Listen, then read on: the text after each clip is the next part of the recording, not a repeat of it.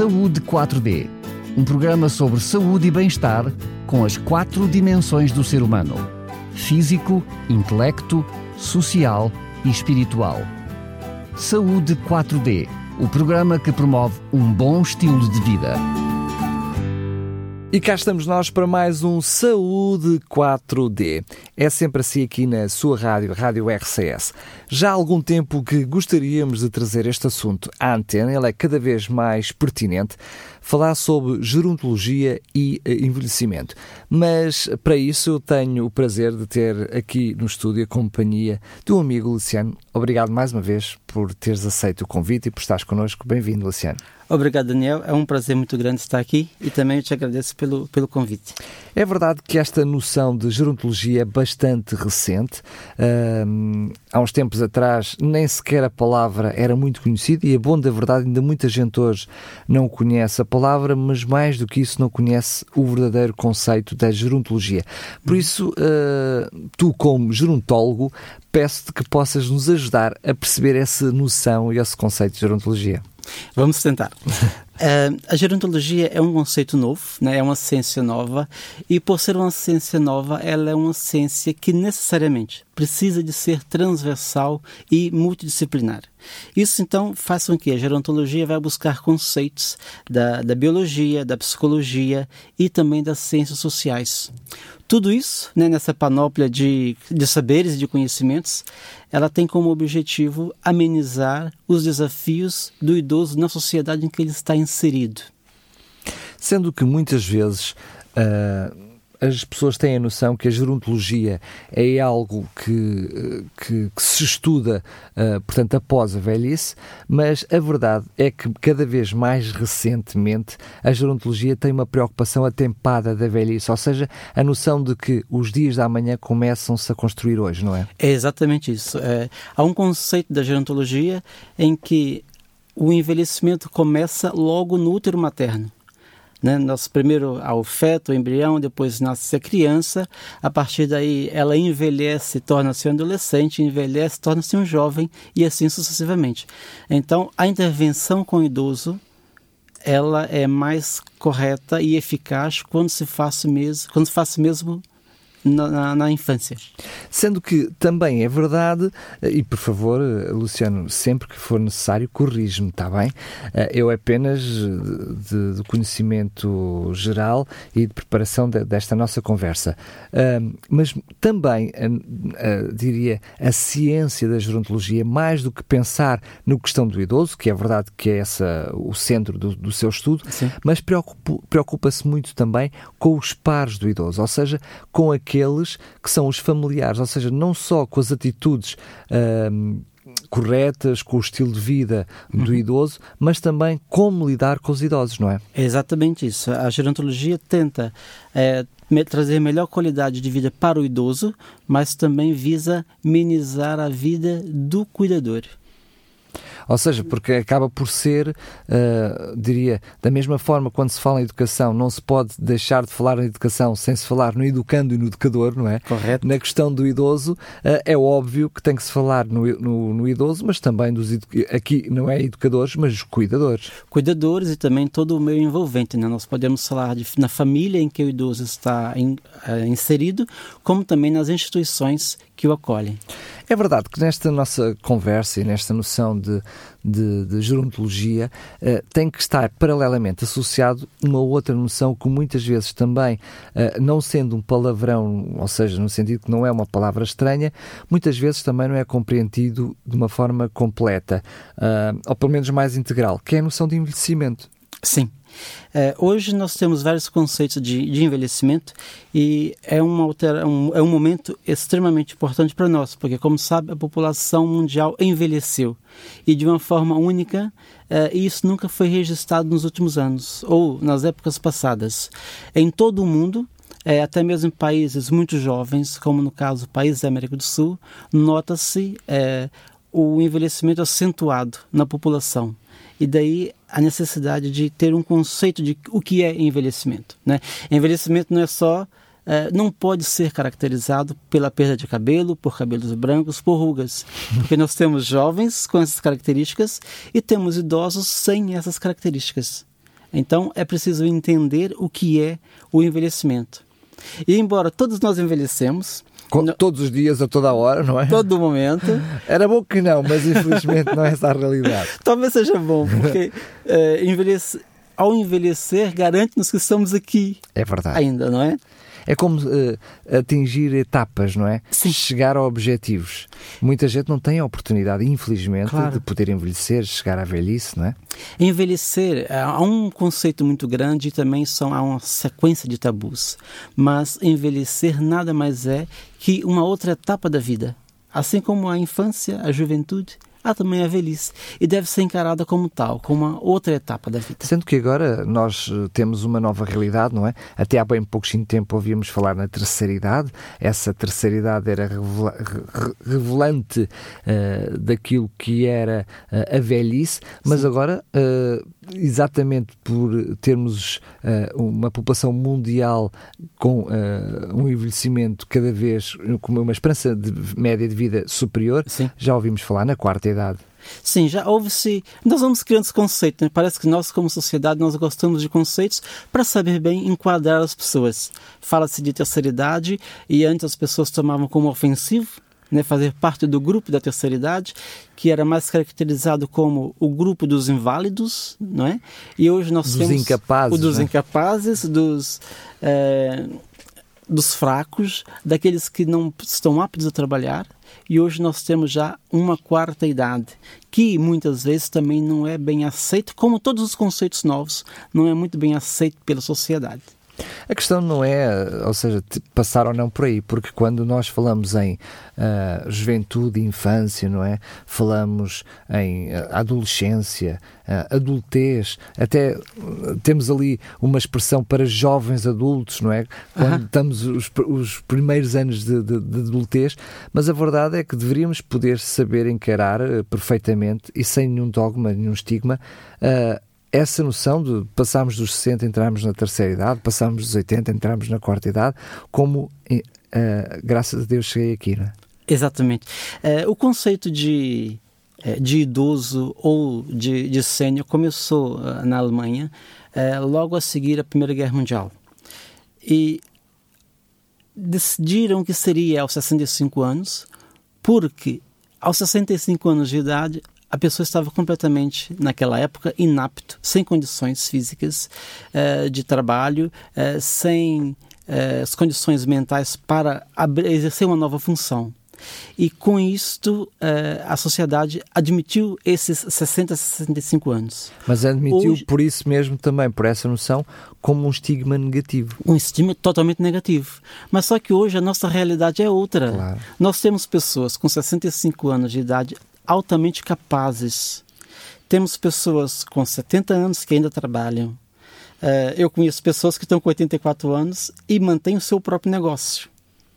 Então, essa questão, Plenamente ativas. Plenamente ativas. Sim, e trabalham todos os dias. Claro. É, esse conceito de, é, de idoso, ou de aquilo que nós podemos chamar também, que passa muitas vezes por ser ofensivo, que é ser velho, é, não deixa de ser uma das marcas que a sociedade nos oferece. E nunca no envelhecimento nós poderíamos classificar uma pessoa como idoso pela idade que ele tem. É, há um conceito de envelhecimento e hoje a ciência é, ela se é, divide, traz uma série de é, informações sobre o que, que é envelhecimento. Nós envelhecemos, como eu disse inicialmente, mas até hoje ninguém conseguiu descobrir ou definir classicamente o que é envelhecer.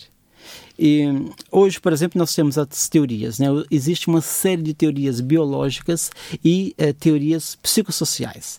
As teorias eh, biológicas elas definem o envelhecimento como um processo que, com o tempo, causa alterações nas células e nos tecidos corporais.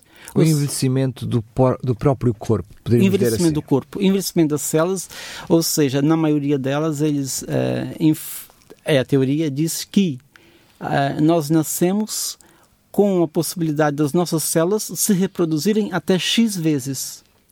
A partir daí, as células se multiplicam cada vez mais. Uh, em menor vez, quantidade. Em menor quantidade e com mais eficiência. E aí surgem então as características do envelhecimento. Engraçado tu teres. Uh, falaste alguma coisa que eu desconhecia, a palavra de honra, que é o facto de, de uh, todos nós sabíamos, e eu sabia, que as células iam perdendo a capacidade de reprodução. O que eu não sabia é que elas continuam a reproduzir-se, mas agora de, com maior eficiência. Ou seja, até as próprias células com o tempo aprendem, não é? Tem que ser. mas olha, isso é teoria. é, é, é uma das. É uma das, né? É, e por aí vai. São uma série de outras teorias que nós temos, como é, o nosso. É, Portanto, aqui estamos na teoria biológica ainda, não é? Exato teoria biológica e uma série delas. Depois nós vamos para as teorias psicossociais. Essas, sim, elas é, tentam explicar o envelhecimento é, em termos de funções cognitivas de, de uma pessoa. Ou seja, está relacionado com a sua inteligência, com a sua capacidade, capacidade é, de envolvimento com o meio que está inserida. O que também não deixa de ser é, uma característica com, seus, com suas qualidades e com seus pós e contras. Não é? É, para termos uma melhor compreensão sobre o envelhecimento, eu gosto muito, Daniel, de pegar um princípio que está muito envolvido com o desenvolvimento infantil, que é a psicomotricidade. Hoje, sempre que se fala de psicomotricidade, as pessoas logo pensam no conceito do desenvolvimento da criança. Claro. Se nós procurarmos entender o que acontece no desenvolvimento da criança, nós então iremos ter uma melhor reflexão sobre o que é o envelhecimento. Né? E eu te queria te convidar para esse pensamento, por exemplo, é, na, no conceito, na teoria da psicomotricidade, nós é, disse que é, quando a criança está a desenvolver, ela começa a desenvolver primeiro a tonicidade, o equilíbrio, a lateralidade, nós já vamos falar tudo sobre isso, né? a noção do corpo, a estrutura espaço-temporal e as praxias, né? praxia global, ou seja, a capacidade dos movimentos globais, os movimentos grandes que fazemos no nosso corpo, e as praxias finas, que é aquela capacidade que as pessoas têm, ou têm mais ou menos. De ir ao é, pormenor, não é? De, no seu pormenor, exatamente. E muitas vezes aqueles movimentos mais delicados. Poderíamos dizer eh, funções, características, mas podíamos juntar isso numa palavra tipo capacidades, não é? capacidades e funcionalidades, exatamente isso. isto. É, estas capacidades elas vão se desenvolvendo ao longo da infância até chegar na fase adulta. Na fase adulta há o amadurecimento dessas funções. E a partir de então, a estabilidade e a seguir a estabilidade das funções começa então o regresso. Daí falarmos de retrogênese, ou seja, é, começa a ter um declínio das suas capacidades físicas e psicológicas até chegar ao ponto do falecimento. Claro. Né? É, essa, uma delas que eu queria compartilhar contigo seria, por exemplo, a praxia fina. A praxia fina é uma das últimas a, a desenvolverem na criança, mas por contrapartida é a primeira que o idoso começa a perder. Tu já ouviste muitas uh, pessoas a dizer que têm as mãos rijas, uh, que não conseguem fazer movimentos. Por exemplo, tu sabes muito bem, tu tens um filho, não é? E ele, por si próprio, pega no seu telemóvel ou no computador e faz daquilo tudo que. Uh, rapidamente, com muita facilidade. Ó oh, Luciano, só te ouvi falar e já me considero velho, porque ele... não. ele com o telemóvel consegue ser muito mais ágil que eu. Exato. Mas, entretanto, tu sabes e já conheces também pessoas idosas com dificuldade, por exemplo, de usar um laptop uh, ou um computador sem um mouse. Isso não é a sua incapacidade de aprender, mas reflete na sua na perda das suas funcionalidades da, psico, da, da psicomotricidade, no fina. caso aqui seria a praxia fina. Ou seja, uh, a mão não dá todas as hipóteses que o cérebro gostaria que tivesse. Acaba por ser inversamente proporcional, não é? Portanto, da medida, à medida que vamos crescendo, vamos criando algumas competências, uh, quanto mais exigentes elas são, mais precisam da nossa uh, fase adulta, Sim. da nossa adultez, mas depois são as primeiras a serem perdidas também são. na velhice, não é? São. Isso é um fenómeno, nós não, não conhecemos, não se sabe o motivo, Mas... Acaba por fazer um gráfico, uma curva perfeita, não é? Que evolui e depois vai, vai é. diminuindo. É, é exatamente isso. Isso é lindíssimo estudar. É, eu, eu emociono-me, desculpe, com, uh, sempre quando eu estudo sobre isso novamente. Uh, nós temos, por exemplo, uh, pessoas que ao longo de toda a sua vida aprendeu a fazer algum tipo, e é engraçado que são mais os homens a perder primeiro essas capacidades. Talvez porque as mulheres utilizam mais ao longo do tempo a sua praxia fina quer seja no tricotar, no bordar, no, no preparar a alimentação. Mas isso não quer dizer que praxia fina seja só isso. Um pedreiro que assenta um tijolo na sua perfeição está desenvolvendo a praxia fina. Claro, claro, né? claro, claro.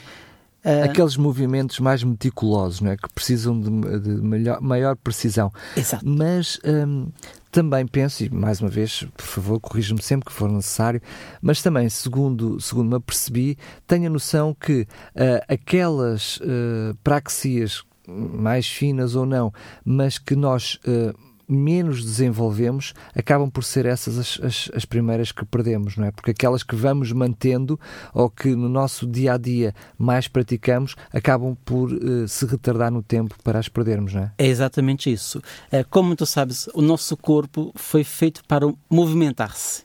Nós somos feitos de, de tal forma que o corpo precisa estar em contínuo movimento. E quanto menos usamos essa ferramenta, mas nós uh, temos a facilidade de perdê-la. Deixa eu só te dar um exemplo. Uh, durante mais ou menos uns seis meses, eu tenho uma bicicleta, adoro andar de bicicletas, e deixei essa bicicleta guardada durante todo o inverno, dois anos atrás. Uh, guardei muito bem guardada com um plástico, e quando voltou, quando chegou a primavera, eu fui ver como estava a minha bicicleta. Ela estava com os dois pneus arriados, é, os punhos estavam completamente podres, embora fosse de borracha de boa qualidade. Os travões estavam rijos e eram de borracha. E toda a parte, digamos assim, que era em aço, a maior parte dos raios, por exemplo, estava é, corrosivos. Isso porque não foi utilizado. Se acontece com uma bicicleta, muito mais com o nosso corpo. E daí a importância, nós é, vamos direcionar a nossa conversa para aquilo que tem que ser, que é o, um envelhecimento ativo. E quanto mais eu sou um idoso ativo, melhor é a minha qualidade de vida e mais é, maior duração será a minha saúde. Sendo que eu diria que é, é verdade que neste momento uh, não podemos, neste primeiro programa, abordar já todo o assunto, ele é bastante complexo, enfim, Sim. teremos a oportunidade de, noutros programas, uh, desenvolver outras áreas eh, dentro desta mesma área que é a gerontologia, mas uh, a verdade seja dita que. Um, nós sabemos que o corpo humano tem uma capacidade de adaptação fantástica, que é muitas vezes quando, por algum motivo, perde alguma uh, faculdade, uhum. uh, outras faculdades são melhoradas para tentar compensar aquela perda. Mas uh, isto na velhice já não funciona assim, no envelhecimento, portanto, já não funciona eu, eu vou assim. Te, eu vou te contrariar, Daniel. Força, então força. eu vou te contrariar porque, assim, há muitos estudos que mostram que é possível Uh, através de uma série de exercícios, depois nós iremos falar sobre isso, ela permite estabelecer é, o que nós chamamos de retrogênese, que são essas perdas acentuadas. É preciso reverter aqueles movimentos oh, que reverteram. é possível, utilizando, é, a sua, melhorando a sua qualidade de vida através de exercício físico, boa alimentação, é possível reverter isso ou estabilizar. Nós temos... Pois, eu estabilizar, uhum. já tinha ouvido falar, reverter é a primeira vez que ouço, mas é bom sinal. Reverter, há, há vários uh, estudos e mais tarde eu quero compartilhar contigo coisas feitas na Universidade de São Paulo, em que mostra que estudos feitos com idosos e com jovens entre 19 e 25 anos, idosos de 65 e 80 anos, foi-lhes dado tarefas para fazer num determinado período de tempo. E observou-se que no fim de seis meses, eles tinham características sanguíneas muito parecidas com os jovens. Isso é uma utopia? Talvez. Mas a realidade existe e pode mostrar que, se eu fizer uma alteração no meu, no meu viver diário, poderá ajudar. Por exemplo, eu tenho aqui, é, não sei se é, conhece Dr. É, Warren, é, de, da Loma Linda University, é um dos médicos que até hoje trabalha como, uh, como cirurgião. Tudo isso já devia ser somente um professor, né, porque tem as suas mãos trêmulas, mas o que aconteceria com o idoso normal da sua idade, mas ele ainda tem as suas mãos firmes, porque tem um estilo de vida apropriado. Ele entendeu que o envelhecimento teria suas consequências e então praticou esse tipo de exercício ao longo de sua vida e hoje é um dos únicos médicos no mundo em que mantém a sua função como uh, cirurgião, cirurgião apesar ativo. da sua idade. É apesar da sua idade, sim. Na altura que eu terminei uh, esses estudos, ele tinha 84 anos, deve ter agora seus 86. 86 ainda como médico cirurgião. fantástico, fantástico. Ah, obrigado pela tua correção, porque ela não é só uma boa correção, é também uma boa notícia. Uh, teremos certamente, e à medida que vou falando contigo, uh, vai uh, abrindo o apetite para falarmos sobre estes assuntos, porque acho, acho muito interessante, pelo menos, perceber, por exemplo, nos dias de hoje, enquanto eu ainda não sou idoso, que estilo de vida é que eu devo ter então para ter uma melhor velhice. Isso é quase o segredo da juventude juventude, não é? Não é o elixir da juventude, mas é o, segredo para conseguir lá chegar. Mas um, uh, eh, gostaria que tu, uh, ainda mesmo antes de, de, de finalizar esta. Uh, esta noção de, de, envelhecimento e de gerontologia, uh, a questão da organização do espaço temporal. Eu achei uh, uh, algo bastante, bastante interessante aqui, porque é algo que nunca pensamos nisso. Ah, é verdade. Nós não, nós não pensamos nisso e nós não temos noção, porque o nosso cérebro, às vezes, ele está a trabalhar quase que dois passos à frente das nossas ações. Se não for preguiçoso, não é? Também pode acontecer isso. É, no, a organização do espaço temporal né, na psicomotricidade é a estruturação do espaço. É, era de vida importância para nós.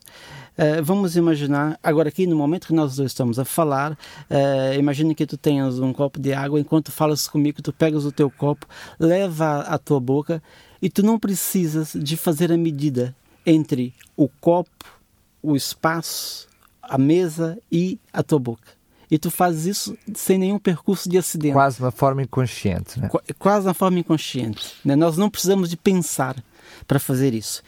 Entretanto, essa é uma das características que vão, o idoso vai perdendo ao longo da sua jornada. É por isso é que é uh, algo dentro da gerontologia uh, visto com muita atenção e que vocês, uh, quando estudam este assunto, passam largas horas de estudo sobre, esta, sobre esta matéria, porque isto leva a compreender depois muitas, muitas realidades Sim. e muitas práticas do Sim. dia a dia, não é? Exatamente. Às vezes as pessoas pensam que o idoso caiu porque tropeçou em alguma coisa mas há um, uma informação atrás disso, há uma investigação atrás disso. Provavelmente ele caiu porque o seu cérebro já não lhe permite mais fazer todas essas medições automáticas do mundo à sua volta. Né? É, daí... E muitas vezes não precisa de um obstáculo para tropeçar, não é? Basta medir, a, a, não ter a noção correta do momento em que põe o pé, não é? Exatamente. Quantas histórias que nós é, já acompanhamos de idosos, por exemplo, que é, tiveram um acidente fatal em que bateram com a cabeça no móvel, por exemplo. Né? Eles não conseguiram medir a distância em que estavam do móvel e daí houve a fatalidade. É, isso tudo ocorre, é natural, não é? E tudo isso pode ser trabalhado. Falando um pouquinho sobre é, sobre a organização do espaço temporal, só para podermos poder ter uma, uma boa percepção sobre isso, é, como é que eu posso praticar, o que, que eu posso fazer para que eu venha pôr em dia, digamos assim, a minha organização espaço-temporal. É, pessoas que jogam basquete, por exemplo, é, elas terão naturalmente a sua a organização espaço-temporal muito mais longa, porque têm praticado isso. Aqueles jogos, por exemplo, do bowling, por exemplo, tu vais medir ali qual o peso da bola na sua mão, eh, os obstáculos que estarão à frente e qual o percurso que essa bola deve fazer. Eu lembro perfeitamente, na minha meninice, uh, talvez uh, tu, não sei se, se no Brasil, na tua juventude, conhecesse este tipo de jogos, mas em Portugal são jogos tradicionais em que nós víamos o, a camada mais idosa praticar, que era o jogo do chinquilho, que tinha que lançar um disco de ferro sobre um ah, pilar, a malha, a malha exatamente, o, o, jogo, o jogo da malha, uh, aquele jogo das bolas que tem uma bola pequenininha, não me lembro agora o nome, depois umas bolas de ferro maior que é preciso jogar para aproximar essas bolas. Ou seja, eram realmente atividades que os nossos idosos faziam, uma coisa que está quase extinta hoje em dia, que é as coletividades, aonde uh, os idosos tinham a possibilidade de continuar na sua velhice, velhice a praticar a, a noção do espaço uhum. temporal, não é? É. Daniel, sabe o que, é que mais me assusta hoje? É que o, a forma que nós estamos no mundo, Uh, os mais jovens, ou, e até mesmo as crianças, uh, eles estão muito voltados para a praxia fina. Nós voltamos à história do computador e do telemóvel, que as crianças têm, são muito hábeis nisso. Mas, entretanto, estão a perder outras funcionalidades, ou não estão a trabalhar tanto outras funcionalidades.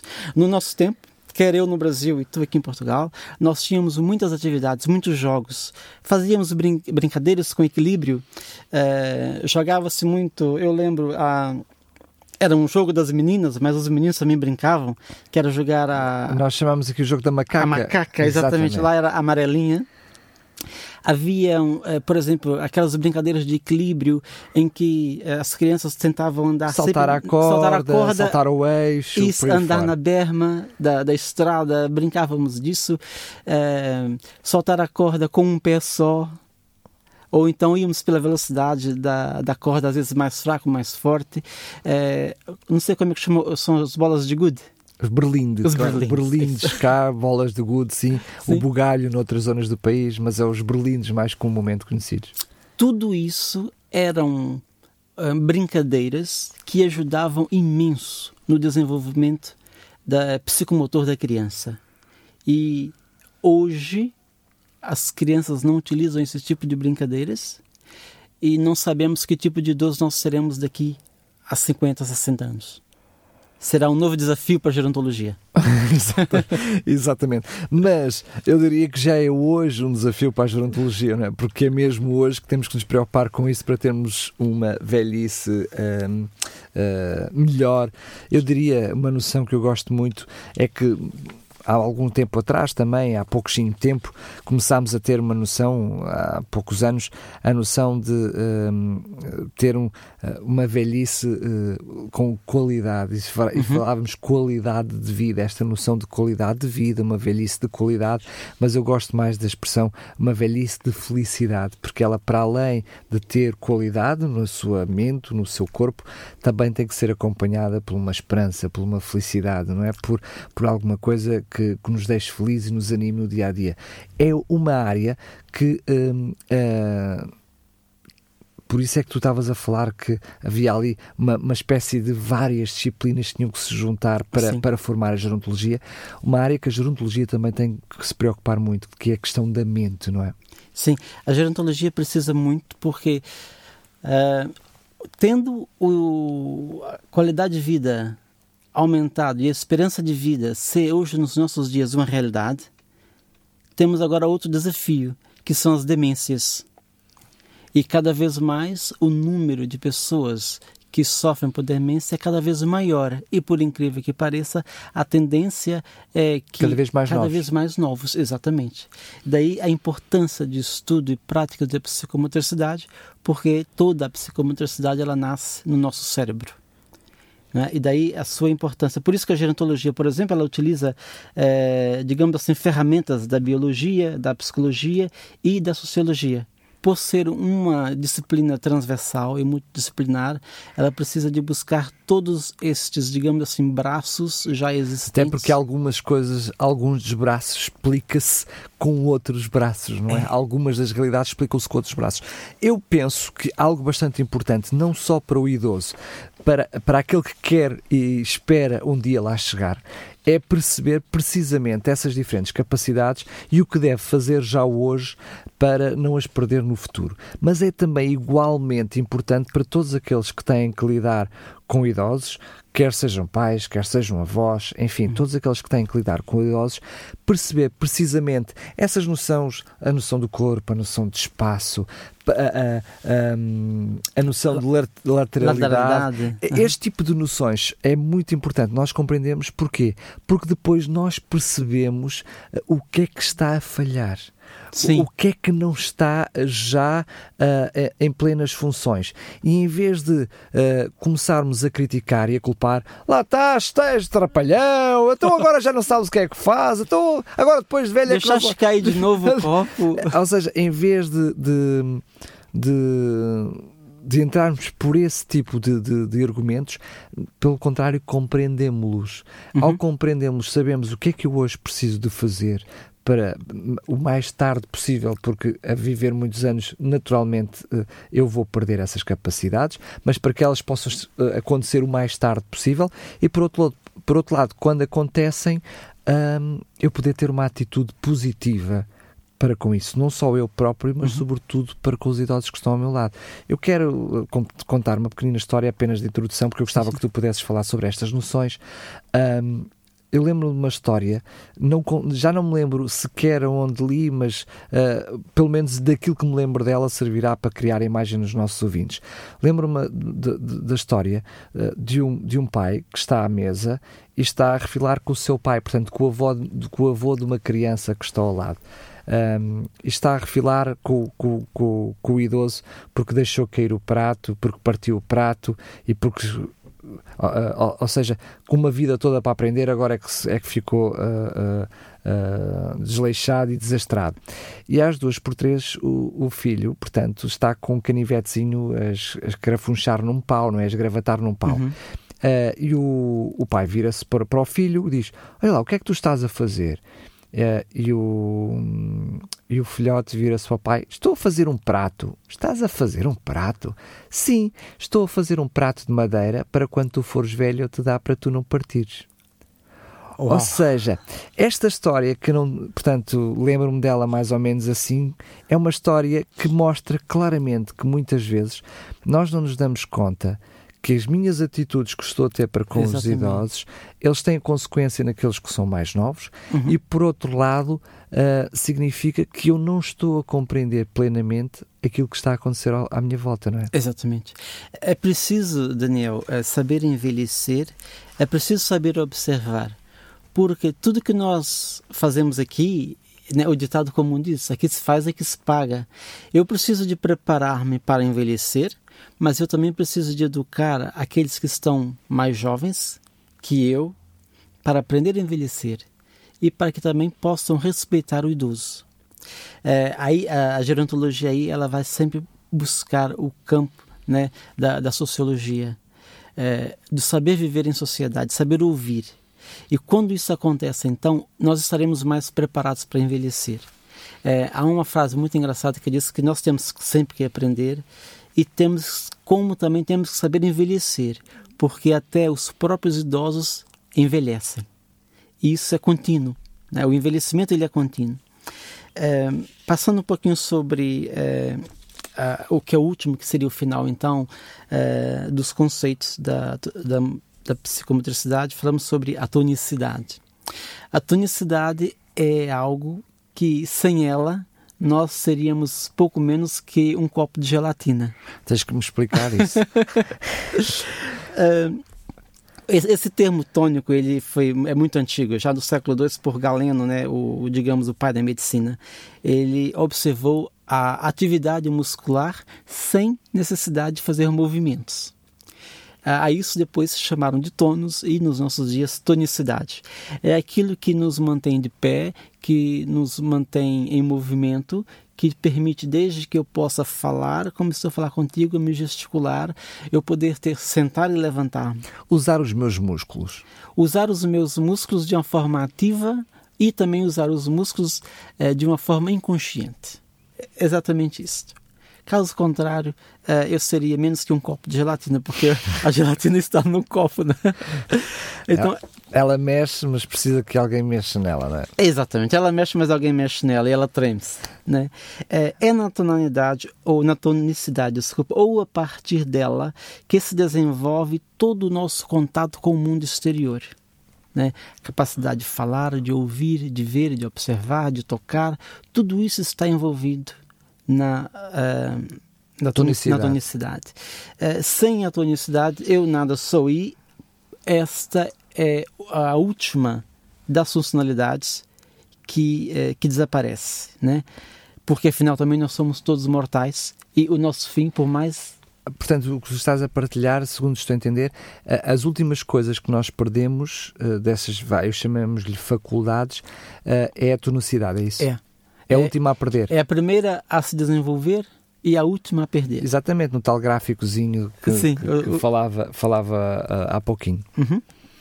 Uh, eu não sei, eu, eu, eu fazia-te uma proposta que nós pudéssemos, noutros, uh, noutros programas, eu gostava muito, que eu acho que seria muito importante neste espaço nós podermos falar mais concretamente da tonicidade, ou mais pormenorizadamente, uhum. uh, associando ao, à velhice, mas a questão do equilíbrio, acho que, que é outra que, que, nós aqui passamos. Demos uma pincelada rápida, não é? Rápida, e acho que faria muito uhum. sentido, porque na medida que nós, quando falarmos sobre a questão da lateralidade e, e o que é que ela é, o que é que ela significa, é verdade que muitas vezes, quando olhamos para este conceito, olhamos sempre na fase de crescimento, não é? Uhum. Nas nossas crianças, nos nossos bebés, quando vão adquirindo essas competências, mas eu acho que que seria muito interessante nós podermos olhar para elas na questão da gerontologia, na questão da, da velhice e do envelhecimento, porque isso ajuda-nos não só nós a perceber como depois podemos. Uh, no nosso estilo de vida, uh, combater ou pelo menos criar práticas para que isso se desenvolva em nós e não se perca com, com, a velhice, não é?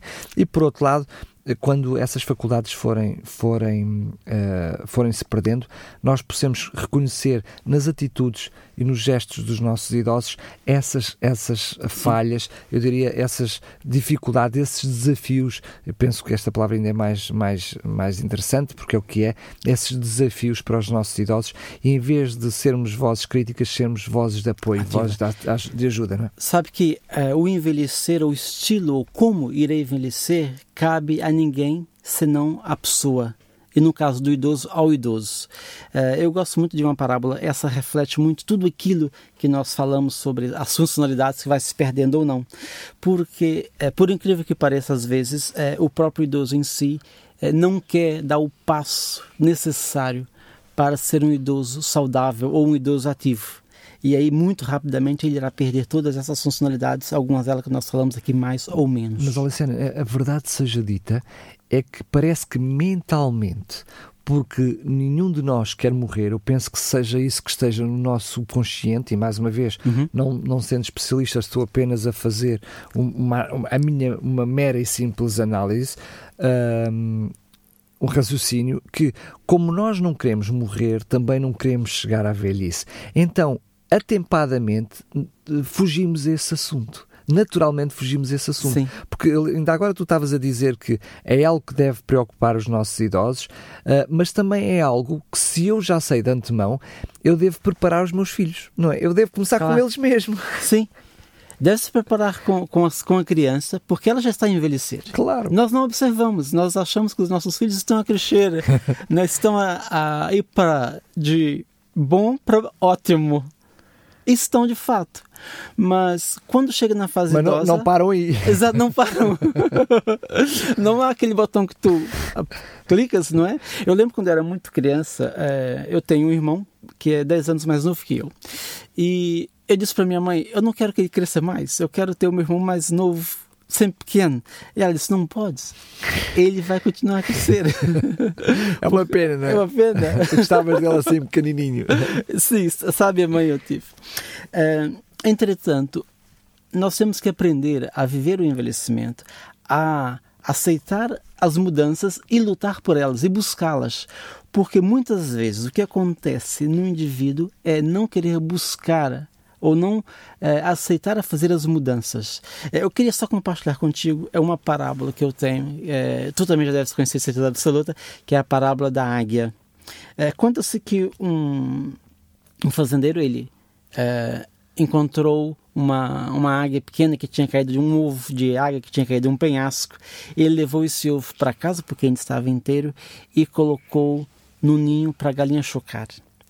E aquele ovo arrebentou, nasceu aquela pequena águia e ela foi tratada ali como um pintainho. Ao longo de todo o seu aquele período de tempo, aquela, aquele pintainho, digamos assim, começou a crescer as suas asas. E as suas asas eram muito maiores do que os outros pintainhos. E com... Naturalmente. Sim, e comia como um pintainho. O dono da quinta jogava o milho e ele, com seu bico torto, bicava e colhia o, o, o milho. O milho, exato. Isso foi passando ao longo do tempo, até que um veterinário chegou naquela quinta, observou aquilo e disse: Mas o que, que faz uma águia no, no seu quintal? E o senhor disse: Ah, eu encontrei, mas agora ela já virou galinha. Mas como é possível fazer isso? E ele ficou intrigado, porque ele tentou várias vezes a mudar a atitude da águia e a águia não mudava. Ela voltava a ciscar e a procurar comida. Até um dia em que ele voltou àquela quinta de novo, eu estou só resumindo a história, pegou aquela águia ou aquela galinha, digamos assim, levou-a para um penhasco e tentou a dizer na sua mente: Você é galinha, você é, não, é você não é galinha, você é águia. E continuou e a águia voltava a ciscar. Ele então pega a águia, segura pelas asas, mostra-lhe de cima do penhasco toda aquela amplidão de espaço e então joga contra o precipício. Ela afunda e depois entende que precisa bater asas e bate as suas asas e nunca mais voltou para o veterinário. E é mais ou menos isso que a gerontologia, a gerontologia tenta fazer. Não é, é julgar os velhotes pelo penhasco. não, mas é colocá-los numa situação em que eles voltem a fazer a retomada de si próprio. E é isso que nós precisamos fazer.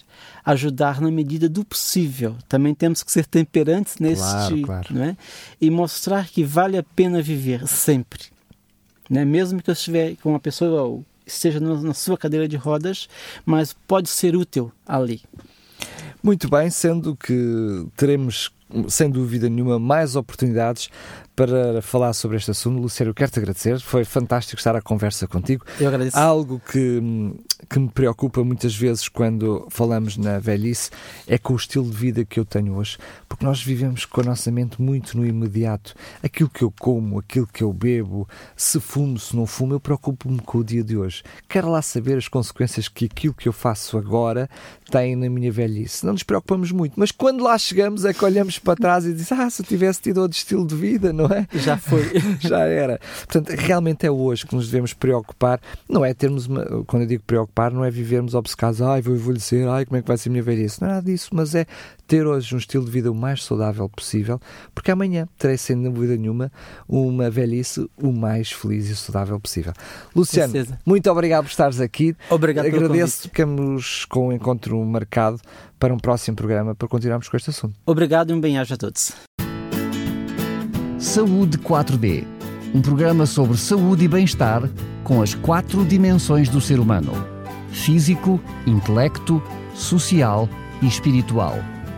Saúde 4D o programa que promove um bom estilo de vida.